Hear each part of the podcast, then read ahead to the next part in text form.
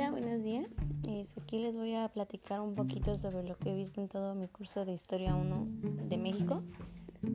Así que comencemos.